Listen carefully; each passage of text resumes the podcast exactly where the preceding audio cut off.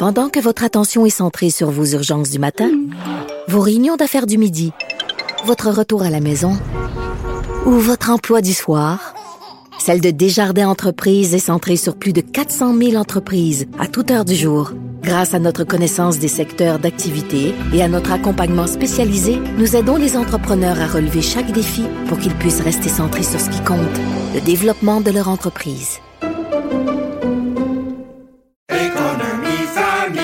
Ici Ricardo. Et Émilie, marchand d'IGA. On a envie de vous inspirer à bien manger. À moins de 5 la portion. Suffit de repérer les produits valeurs sûres et de les cuisiner avec une de nos recettes. Les valeurs sûres, c'est bien pensé, hein? Bien sûr! Détails sur IGA.net. Un adolescent de 17 ans poignardé. Une autre femme assassinée. Il est visé par des allégations d'inconduite sexuelle. Les formations politiques s'arrachent le vote des familles. Comment faire fructifier votre argent sans risque? Savoir et comprendre les plus récentes nouvelles qui nous touchent. Tout savoir en 24 minutes. Avec Alexandre Morin-Villouellette et Mario Dumont. En manchette dans cet épisode, une tempête majeure s'approche du Québec avant Noël. Rencontre Trudeau-Legault qui a finalement eu lieu avant cette nouvelle tempête. Des multimillionnaires sont toujours recherchés par l'Auto-Québec. Une foule immense est en liesse à Buenos Aires pour les champions de l'Argentine de la Coupe du Monde. Mais attention, ça brasse pas mal plus que prévu. Tout savoir en 24 minutes. Tout savoir en 24 minutes. Bienvenue à Tout savoir en 24 minutes. Bonjour Mario. Bonjour. Alors impossible de passer à côté de ces alertes qui font presque l'ensemble du territoire québécois pour même canadien soir canadien. Je voyais une statistique que 22 millions de Canadiens sur 38 présentement sont en, sous une alerte météo. C'est quand même rare. Ouais, c'est quand même rare. Il y a même un centre météorologique là, à Buffalo qui a, qui a parlé d'une tempête qui risque d'être du jamais vu là, Dans historique. une vie, là, une qu'on voit une fois dans une vie. Ouais, une tempête. Mais, là, mais, de- mais, une mais tempête là, pour vie. Montréal, je voyais qu'on annonce principalement de la pluie. Est-ce que c'est qu'on est épargné? Est-ce qu'il y a une petite partie là, du sud qui va être épargnée? En fait, c'est un cocktail de précipitation absolue qui s'en vient là jeudi soir et qui risque de compliquer vos déplacements, mesdames et messieurs, là, avant les- le, le temps des fêtes. C'est surtout ça. mais le gros, c'est quoi? la nuit de jeudi à vendredi, la journée de vendredi? Ouais, c'est surtout là que ça va se faire parce qu'il va y avoir un cocktail de précipitation là, au départ. Des vents forts et violents, ça c'est certain. Et après ça, au départ, là, dans le sud du Québec, il va y avoir des vents de l'Est au départ qui vont être très très forts, des précipitations de neige, après ça de la pluie verglaçante, qui va devenir de la véritable pluie. Après ça, ça va redevenir de la neige. qu'on annonce vendredi à Montréal, on annonce jusqu'à 7-8, là. Mais voilà. À milieu de journée. Ça va Puis changer. le, le soir, ça revient au froid, là. Exactement, le soir, ça, donc, ça va vraiment être le cycle complet. Neige, pluie verglaçante, pluie, pluie verglaçante, neige. On va revenir complètement, ouais, jusqu'à la neige. Et donc, là, avec le mercure là, les routes vont être bien dégueu. Ouais, les routes vont être absolument affreuses. On peut s'y attendre à, à ce que ça arrive. Et tout ça, juste avant Noël. Donc, ça risque de compliquer quand même passablement les déplacements d'un peu tout le monde dans la province. Évidemment, qui dit neige, dit mauvaise visibilité, des routes qui vont être glacées. Ça va être quelque chose sur les routes. Donc, prévoyez euh, d'avance vos déplacements là, si vous si vous souhaitiez aller chez des chez de la famille, des amis qui sont le moindrement un tout petit peu loin. Je pense que jeudi soir, ça risque de pas être la meilleure soirée pour effectuer vos déplacements. Mais bon, c'est c'est spécial. Ce, ce Mais c'est donc ça veut dire que si on euh, le Canada, ça veut dire que ça passe de Buffalo, tout l'Ontario, Toronto, tout le monde y passe. là. Ouais, tout le monde va y passer dès qu'on franchit le Saint-Laurent puis qu'on va vers le nord. Là, après ça, tout ce qui est sur la rive nord du fleuve, il y a de Mais- moins en moins de pluie, ça risque d'être plus de mais je, je le vois, là, je- mais mettons les gens de Buffalo qui disent une fois dans une vie, c'est c'est la quantité de précipitation, Ouais. plus la force des vents, plus, Exact. plus la grandeur de territoire touché, c'est l'ensemble de l'œuvre. Oui, exact. C'est un énorme système dépressionnaire là, qui va s'amener comme ça sur euh, sur l'est du pays. Donc c'est c'est quelque chose quand même préparé. Tout devrait être fini pour le 24 au soir. là. Le 24. Théoriquement, tout devrait être fini pour le 24 au soir, mais c'est surtout ce qui va arriver avant, puis surtout comment ça va laisser nos routes pour le 24, qui risque d'affecter pas mal Nos les routes, souvent les routes euh, en 24 heures, ils reprennent le contrôle, ils mettent des, des- les fondants, les abrasifs, mais c'est parfois les cours qui sont les plus. euh, T'arrives avec les bras pleins de cadeaux, un gâteau, une bouteille de champagne, faut pas que les pieds te partent. Là. Ouais, ça, acheter des crampons peut-être sous, Ouais. vos, euh, sous vos bottes, ça risque d'être utile si vous voulez pas euh, lâcher la dinde pour le réveillon. Finalement, on a eu cette rencontre entre François Legault et Justin Trudeau aujourd'hui dans un café. euh, du qu'ils l'ont pas fixé le 23, ils l'ont encore annulé à cause de la météo. Ouais, celle-là, il y aurait eu peut-être encore plus de raisons de l'annuler là euh, avant de voir nos premiers ministres glisser sur du verglas. Mais oui, ils se sont rencontrés dans un café du Vieux-Montréal. On a parlé surtout d'immigration irrégulière. C'était vraiment le point qui était principalement à l'ordre du jour aujourd'hui. Alors euh, François Legault qui a dit en- au terme de cette rencontre qu'il avait vraiment signifié à Monsieur Trudeau l'importance pour lui de régler la situation au chemin Roxham, d'être capable d'avoir des meilleurs délais dans l'évaluation des dossiers d'immigration des gens qui s'y rendent également, parce qu'il y a beaucoup de gens, selon François Legault, qui y vont mais qui sont pas vraiment des réfugiés comme ils peuvent le clamer en arrivant Ouais, le à problème, c'est que le, le traitement, la commission qui, qui octroie ou n'octroie pas le statut de réfugié a des délais d'attente maintenant de plus d'un an. Oui, deux Fait ans que. Si les gens se font dire non, ah non, tu respectes pas les conditions pour un réfugié au Canada, mais parce que là, ça fait, mettons, deux ans ou un an et demi que la personne habite ici, là, elle est installée, elle a un travail, fait que là, on veut plus la renvoyer. En tout cas, c'est... euh, Ouais, ça devient pas Ça- mal plus difficile et plus cruel, là, on va le dire comme ça, de déporter a quelqu'un par la suite hein, qui s'est installé puis qui s'est acclimaté. Mais, tout mais, de, a ici. ouais. mais dans leur rencontre en général, je note quand même, parce que là, on a les commentaires de M. Legault, il y a une entrevue qui est donnée par Justin Trudeau, il y a un compte rendu comme écrit qui est arrivé du cabinet du premier ministre fédéral. Je, je vais le dire dans mes mots, ça reste général, là, ça reste assez flou. C'est-à-dire que c'est le, le mot qu'a employé François Legault résume tout. là. Il y a eu plein de bonnes intentions. Oui, puis il a dit qu'il n'a pas obtenu de cible de la part de Justin Trudeau, Non, précise. il n'y a rien de trop précis. Dans certains cas, prenons le cas du financement de la santé, c'est plus normal parce que c'est une entente avec les dix provinces. Le fédéral Oui. veut s'entendre avec les dix provinces. Donc on comprend bien qu'il va pas dire là je me suis entendu avec le Québec puis les autres on va les autres on va vous mettre devant un fait accompli. C'est évident là, politiquement, il faut qu'ils attendent à faire en même temps avec tout le monde. Il peut en discuter avec François Legault mais il peut pas arriver à une entente. Mais sur d'autres sujets, le français, euh, le chemin Roxham, on aurait pu arriver à des choses précises. Les seules annonces précises, c'est que ils vont tous les deux augmenter leur part de financement pour le tramway à Québec, la ligne bleue du métro, la, la voie de contournement à Lac-Mégantic. Ben, Ouais, parce que pour le chemin mais- Roxham, la seule ouverture là, dont a parlé je- François Legault, il dit que Justin Trudeau s'est montré ouvert à ce qu'il envoie de certains de ses arrivants du chemin Roxham dans d'autres provinces, pour plus que ce soit seulement le Québec qui Ouais, reçoive. c'est pas le gouvernement qui décide, c'est eux, à la limite, c'est eux qui décident où est-ce qu'ils vont, là. Ouais, c'est Mais, mais, c'est toute ouais. une question là. Après qu'on ait vu aux États-Unis là, ces, ces fameux cas de migrants qui étaient transportés en avion pour une espèce de, Ouais, de politique Ouais, à Martha's ça, Vineyard. Je pense pas qu'on veut reproduire ce modèle-là. Non, vraiment pas. C'était pas très clair ce qui s'est passé aux États-Unis. Mais bon, on n'a donc pas vraiment de garantie. Ça s'est terminé, comme tu le dis, par toutes sortes d'entrevues. Justin Trudeau, euh, qui a parlé avec Paul Larocque de TVA Nouvelles, là, qui, a- qui a glissé lui-même sa vision de comment le Canada vient, viendrait épauler le Québec en matière d'immigration. On peut en écouter un extrait. Le Québec a le contrôle, euh, plus que n'importe quelle autre province, de euh, son immigration. Le Québec pourrait accueillir beaucoup plus d'immigrants qu'ils qu'ils accueillent maintenant. Mais c'est leur choix. Nous, on est là pour aider avec la francisation. On est là pour s'assurer que euh, ces immigrants euh, comblent les besoins dans l'économie à la pénurie de main-d'œuvre. Donc, c'est vraiment la vision de Ah Justin ouais, Trudeau. Est-ce que mais dans les ils faits... s'entendront jamais. Je veux dire, Justin Ouais. Trudeau voit, euh, voit que le Québec pourrait accueillir euh, 112 000 immigrants. Puis euh, il y a l'avantage comme premier ministre fédéral, on dirait qu'on y pose jamais des questions détaillées, là, dire ouais mais tu sais la francisation, euh, tu sais le fédéral est jamais dans les détails, toujours dans les grands Ils sont là concepts. pour épauler la Ouais, francisation. épauler, mais, comment dans, ils dans le concret, que c'est ça. Puis comment tu si tu si tu tu doubles, plus que doubler, ce qu'il propose, c'est plus que doubler le nombre de nouveaux arrivants. Comment tu vas t'assurer de la francisation de chacun? Bonne chance. Actualité. Tout savoir en 24 minutes. On a eu droit aujourd'hui au bilan de l'UPAC, hein, le commissaire Frédéric Gaudreau, qui était d'ailleurs un peu plus tôt avec nous à l'émission, qui a présenté, entre autres, toutes sortes de conclusions. Euh, la première, en, en disant qu'il y a une mise à jour dans la disposition du code criminel qui fait en sorte que les enquêteurs doivent parfois attendre des années avant d'avoir accès à des preuves, ce qui viendrait contribuer indirectement à l'engorgement des palais de justice. Donc, a fait certaines réclamations en ce Des sens aujourd'hui simplifications là, qui voudraient des règles d'enquête. certaines simplifications, oui, mais aussi euh, nous a ramené à l'époque de la pandémie. On l'oublie, l'année 2022, c'était extrêmement long. Et dès le début de l'année, on était quand même encore dans des confinements, et passeports vaccinal et autres.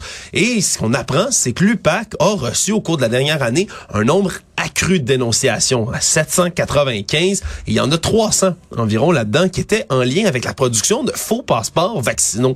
Marion, on se souvient qu'au départ, on avait entendu que l'UPAC se chargerait de ce genre de dossier de production de faux passeports. Mais c'est beaucoup de dénonciations, mais beaucoup d'enquêtes aussi qui ont été et, et des faites dossiers qui ont abouti. Là. Ils, ont, ils ont trouvé des enveloppes jaunes, un système de fabrication de faux passeports. Oui, et fabriquer des faux documents, c'est criminel. C'est pas juste une espèce de, de charge civile. Mais non, surtout si tu es un amende, fonctionnaire. Surtout si tu produis un document qui, qui est un document gouvernemental, qui est une authentification gouvernementale qui accorde des droits, etc. Puis tu produis, tu sais, tu produis des fausses cartes d'assurance maladie, des fausses cartes d'assurance sociale, c'est sûr.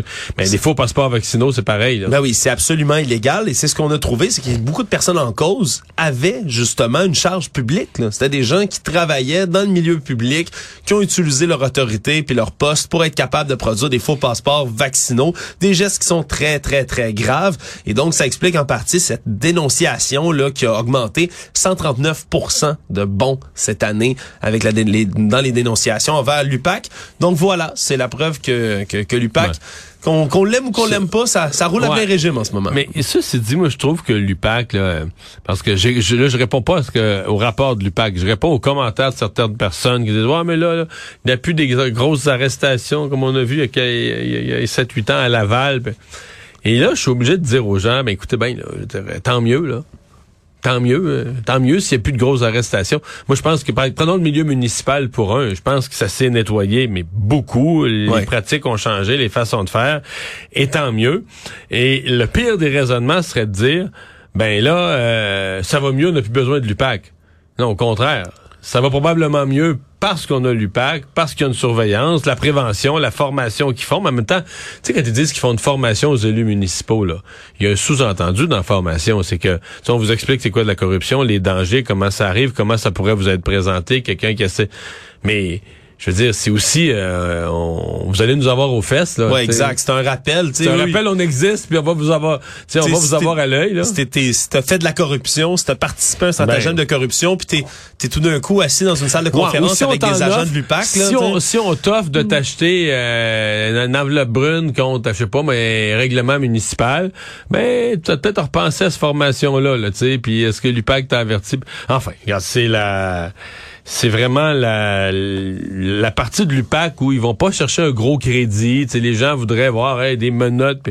Oui, il y en arrête quelques-uns, mais je pense plus que dans le monde municipal, qu'on a vu à Laval, je pense plus que dans le monde municipal, il y a des systèmes comme ça aujourd'hui, qu'on va s'attendre, on va pogner un fonctionnaire, on va pogner un haut fonctionnaire de ville. Là, Mais qui- surtout un système qui fait euh, une grande Ben, ville convaincu grand plus complet ça, comme ça. Plus ça nulle part au Québec dans une ville importante à l'heure où on se parle. là. Et tant mieux. Mais tant mieux, voilà.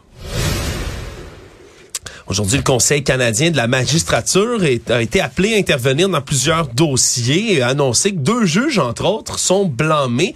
Dans un cas, un qui est blâmé, qui était à la retraite. L'ex-juge Jean Herbert, qui lui a pris sa retraite en, au début de 2019, aurait été destitué, selon l'enquête, du Conseil. Mais évidemment, malheureusement Non, pour il peut eux, plus- il peut plus être destitué, il est plus là. il peut plus l'être, mais il est quand même sévèrement blâmé. On parle entre autres là, de comportements qui sont impardonnables, celui d'avoir posé des gestes volontaires et répétés pour surfacturer ses heures de travail. Il y aurait même eu des agissements en demandant à une procureure d'étirer sans bonne raison valable une cause pour pouvoir, encore une fois, facturer de l'argent, je suis allé chercher encore plus d'argent en étirant une cause devant la cour, alors qu'on on sait qu'il y a des problèmes de congestion dans notre système de justice. Il aurait même acquitté une amie qui avait une contravention, là, donc une amende, en 42 secondes. Top chrono.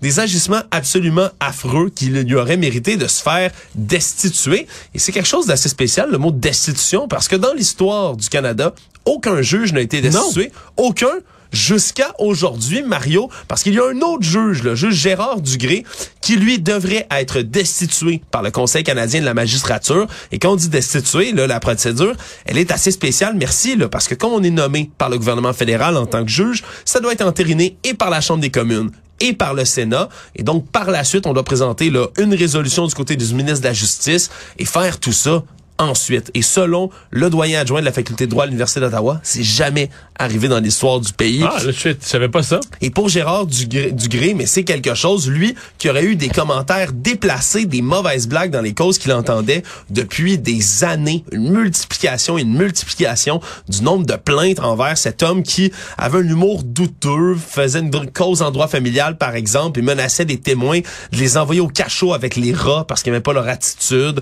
a chanté des chansons en plein milieu de la cour, euh, euh, faisait des drôles de blagues alors que c'était pas du tout le moment, que c'était super inapproprié, que des gens pleuraient puis que ça allait pas bien. Lui faisait des blagues en plein milieu de la cour et donc on a recommandé. Un bout en train? Ouais, un juge bout en train, mais peut-être euh, peut-être que les gens qui étaient avec lui n'appréciaient pas beaucoup Ouais. ses blagues et surtout étaient en retard pour plein de ses jugements. Donc euh, voilà, Mais on a décidé de le destituer. Mais ça dit quand même quelque chose. Ça, ça, ça peut vouloir dire que les juges sont fort bien choisis, qu'il n'y en a jamais un de destitué. Mais euh, disons que ça en dit long sur leur, espèce de sécurité d'emploi, leur permanence. On s'entend qu'il y a des juges qui ont fait des gaffes. Il y en a eu un puis un. Tous- Tous les humains font des gaffes, là. Ouais. Euh, mais des juges qui ont fait des gaffes, il y en a eu un puis un autre. Probablement quelques croches aussi. De dire qu'il n'y en a jamais un qui a été destitué, sur le nombre, ça, ça parle quand même de l'emploi. C'est probablement ce qu'on veut dans un système judiciaire, que les juges aient une grande stabilité dans leur emploi, mais c'est beaucoup de stabilité. Ça n'a jamais un. Tout savoir en 24 minutes. Alors que James Bowder, le cofondateur du groupe Canada Unity, qui était l'un des principaux organisateurs, entre autres, du premier convoi, le soi-disant convoi pour la liberté à Ottawa, a annoncé qu'il prévoit un rassemblement cet hiver, le chef de la police d'Ottawa a assuré aujourd'hui que son service se préparait déjà à un éventuel retour du convoi de la liberté dans la capitale fédérale en février prochain. Mais là, tu sais qu'il y a des rumeurs qui circulent sur les réseaux sociaux qu'il n'y en aurait pas, hein? Que le convoi s'en irait ailleurs au Canada. Oui, pour tenter de surprendre un peu les autorités. Mais Mais ils ne reprendraient pas Ottawa. Mais s'ils s'en vont à Ottawa, Mario, La police on est va prête. être prêt cette fois-ci. C'est le message que la police d'Ottawa Hey. veut envoyer. Ils ont même envoyé là, hier une lettre au maire d'Ottawa, au président de la commission des services policiers d'Ottawa également, voulant assurer à toutes les autorités municipales que cette fois-ci, il serait prêt, qu'il discutait déjà même avec les organisateurs de la manifestation. Mais comme tu dis, s'il y a des rumeurs qui veulent s'en aller ailleurs, les discussions vont peut-être pas Ouais. si bien que ça, ou peut-être trop bien. Mais si... Ouais. C'est, c'est, c'est des questions à se poser, mais là, on parle de précautions qui vont être mises en place. le, le mouvement, il est dans l'Ouest canadien. Il y en a quelques-uns au Québec, mais le mouvement est dans l'Ouest canadien, en grande partie. Oui. Et là, Ottawa, euh, Ottawa, c'est loin, là. Ouais, mais il y a des branches, il y a des branches d'un peu partout. Là. Les branches, Oui. il y en a, il y en a au Québec. avis, la masse des a- gens, la, la masse des joints, ça leur ferait moins loin de se rendre à Calgary. là. Ouais, ça c'est certain, mais peut-être qu'il y aurait moins de gens de l'Est aussi qui viendraient leur, euh, leur porter support. C'est vrai que le, le Canada, c'est grand. Mais est-ce que tu peux, euh, comment dire, est-ce que tu peux manifester dans ta propre cour, tu sais, ou boycotter ta, ta propre ville? Tu sais, s'il y a beaucoup de gens qui viennent... Un énorme rassemblement Zoom Ah! pour la liberté. Le Zoom de la liberté. Écoute, dans tous les cas, on veut vraiment, vraiment, vraiment éviter à Ottawa une autre, une espèce d'autre paralysie du centre-ville, de la rue Wellington, parce que les commerçants, eux, semble-t-il, ont vraiment signifié aux autorités de la ville d'Ottawa que cette On fois-ci, n'en veut plus. on n'en veut On parlait hier ensemble, Mario, de vol à l'étalage, hein, un phénomène qui se multiplie au Québec. Et on en a tout un exemple. Le service de police de Sherbrooke qui a reçu un appel concernant un vol à l'étalage qui était en cours hier soir vers 20 heures. Deux patrouilleurs qui se sont rendus rapidement sur les lieux. Et ce qu'on a compris, c'est qu'il y a un agent de sécurité, lui, qui avait réussi à arrêter un suspect qui tentait de prendre la fuite avec son panier panier qui contenait des items de grande valeur, de la viande et du poisson, Mario. Ok, Avec oui. l'inflation, ça vaut cher, mais le montant du vol, c'est à peu près 2100 dollars là. Ça en est là de la viande puis du poisson dans le panier. Un bon panier, là. Un très bon panier. Il y a deux autres suspects, eux, qui auraient pris la fuite, qui étaient complices, semble-t-il, dans ce vol-là. Donc, c'est une enquête qui se poursuit. C'est un homme de 24 ans, lui, qui a été arrêté, relâché avec promesse de comparaître. Dans quel coin, déjà? C'est à Sherbrooke que ça Ok, se passe. Là, tout ça, c'est le IGA qui est situé sur la rue Galt-Ouest. Et donc, c'est c'est quelque chose quand même. On, on en parle, on en Mais parle ça, de ces euh, vols à l'étalage, mais là, dans une Ça, c'est épicerie... des revendeurs, d'après moi. Là. Les vols en quantité comme ça, euh, c'est des gens... à moins que quelqu'un qui, qui, qui veut se préparer un gros party de Noël. Mais c'est peut-être ça, Mario? Mais ça, ça sent le revendeur quand même. Qu'on est à l'étape où il y a un marché noir parallèle de- des produits d'épicerie. de gens qui revendent de la viande, qui revendent du poisson. En tout cas, ça, dans tous les cas, fait, ils se sont fait pincer, là, au moins un euh, d'entre eux. Et donc, on, on verra. Là. Surtout, en fait, t'as peut-être raison sur le marché noir, Mario, quand on a des complices là, pour aller voler Ouais. comme ça une épicerie, partir avec un panier bien Ouais. plein. Ouais, c'est sûr qu'on veut peut-être le revendre, mais c'est un autre exemple de ce, de ce phénomène du vol à l'étalage qui se multiplie avec l'inflation. Économie. Mario, as-tu un billet de loterie qui traîne dans tes poches? Non, non. À chaque fois qu'il y a une nouvelle du genre, euh, on me pose la question, j'en ai jamais de billets. Ben, moi non plus. C'est bien, bien triste parce que l'Auto-Québec sont à la recherche de non pas un, non deux, non trois, non quatre, cinq Il multimillionnaires faudrait, qui faudrait vérifier que les gens qui volent de l'épicerie, là, ils pourraient commencer à, à la payer. ils pourraient commencer à payer leur épicerie s'ils font partie des gagnants. Ouais, ça se pourrait À moins qu'ils aient volé leur billet, qu'ils n'aient pas payé la facture de leur billet. il y a des billets le 16 décembre dernier qui sont gagnants en ce moment, des Québécois là, d'un gros lot de 40 millions qui a été remporté, groupe de 10 personnes qui se Ça, connaissent c'est pas vendredi du tout. soir, ça. Ouais, donc 10 personnes qui se connaissent pas du tout, qui remportent donc chacun 4 millions de dollars quand même. Il y a déjà 5 gagnants qui se sont manifestés, mais là le problème c'est qu'il y en a encore 5 autres qui eux sont pas allés chercher leurs 4 millions de dollars. Donc on, on veut quand même lancer l'appel à tous, à savoir ben là si vous êtes multimillionnaire, vous le savez pas, allez-y Mais le groupe, tu dis c'est un groupe de gens qui se connaissent pas, mais qui se connaissent pas là, tu sais, mais qu'ils sont tous, ben, généralement, le groupe, il est fait dans un dépanneur ou dans, ils sont tous du même quartier ou du même coin, non? Ou bien que c'est un groupe fait en ligne, là? Ouais, peut-être qu'un groupe qui s'est fait en ligne. J'imagine que c'est le genre de, de, Ok. de pratique qui peut se faire. Mais là, cinq gagnants qui restent à voir, 4 millions de dollars, ça pourrait être le fun. Puis ils ont même, il y a même la chance, là, selon l'Auto-Québec, s'ils se manifestent assez vite, ils pourraient le recevoir avant Noël. Et donc, pour les, les cadeaux du Boxing Day, ça peut être une bonne idée. Donc, si vous avez un petit billet de loterie dans vos poches et vous pensez qu'il pourrait être gagnant, Faudrait le vérifier. faudrait le vérifier. Peut-être que vous êtes millionnaire. On a appris aujourd'hui qu'une nouvelle bande dessinée d'Astérix va faire son apparition en 2023. À peu près toutes les années impaires. là. La dernière, c'était en 2021. On a un Mais nouvel là, album. je suis perdu, là. Euh, c'est, c'est celui qui est décédé, c'est... Ben là, on...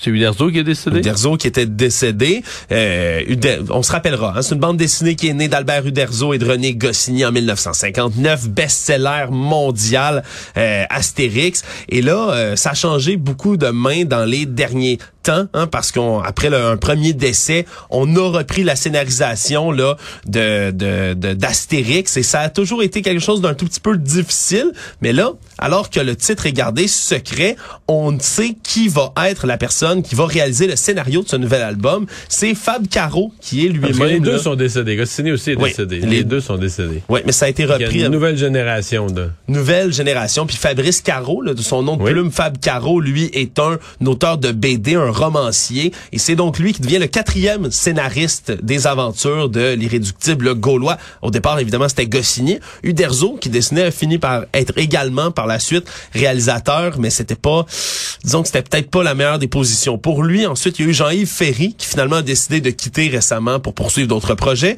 Et donc, c'est le quatrième scénariste des aventures qui vient prendre la place et on dit qu'on l'aime beaucoup, entre autres du côté de la fille de, du co-créateur euh, de- d'Astérix, René Goscinny, sa fille Anne Goscinny a dit on a beaucoup aimé sa plume, mais surtout la manière dont il reprend des thématiques qui étaient très chères à mon père. Donc, on veut vraiment voir de quoi il va être capable. Donc, ça va sortir en 2023. On sait toujours pas quel va être le titre de cet album. Mario, c'est gardé secret. Mais on sait une chose. mais c'est un album, mais est-ce que est-ce que ça va être un film aussi? Est-ce que ça va être c'est la c'est pas un album pour l'instant, c'est vraiment la suite, là, comme le dernier qui était paru en 2021. Astérix et le Griffon, et même quand c'est pas euh, de la plume ou de la main originale de leurs auteurs, mais ça vend des millions d'exemplaires en quelques mois. Chaque fois qu'un lu, Astérix sort. Pas le Griffon, non, non mais j'ai plus. lu quelques-uns des derniers qui sont sortis Ah quand ouais? même euh, depuis. euh, Oui, j'ai, comme non. Succès pas- variable. Je suis pas à jour. Je suis pas à jour. euh, je, connais les Astérix, les, les vrais, là, les, les- du bon vieux temps. Oui, mais- je les ai moi aussi. Mais je-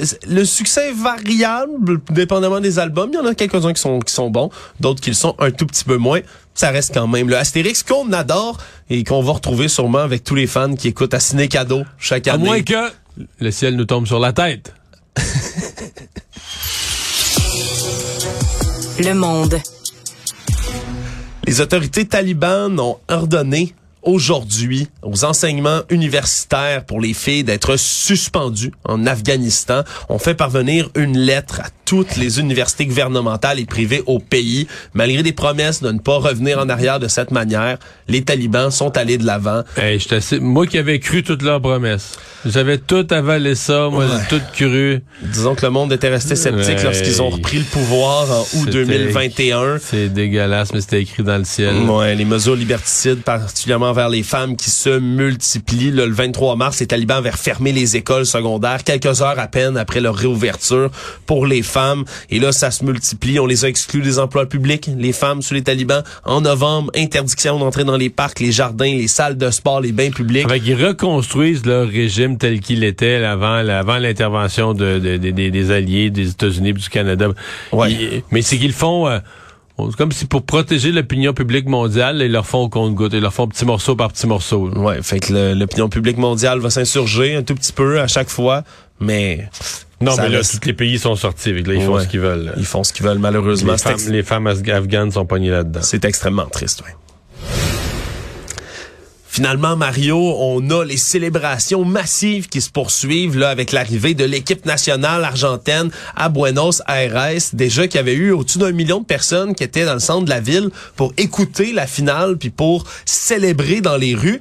Mais là, on parle de plus de 4 millions de personnes là, qui sont dans les euh, rues de Buenos les Aires. images, c'est comme trop, là. Hein? Ouais, trop, c'est comme pas assez. Et évidemment, l'équipe argentine défilait dans un autobus, mais là, ça a commencé à se multiplier les incidents alors qu'ils passaient sous un pont avec un espèce de viaduc avec l'autobus. Il y a un fan sur le viaduc qui a essayé de sauter dans l'autobus du, du haut, qui est tombé finalement dans la foule. Après ça, il y avait tellement de gens que l'autobus était incapable d'avancer. On a mis l'équipe argentine dans un hélicoptère maintenant pour qu'il continue de survoler la foule. Mais là, il y a des structures dans lesquelles les partisans étaient montés qui se sont effondrés. On parle de blessés graves.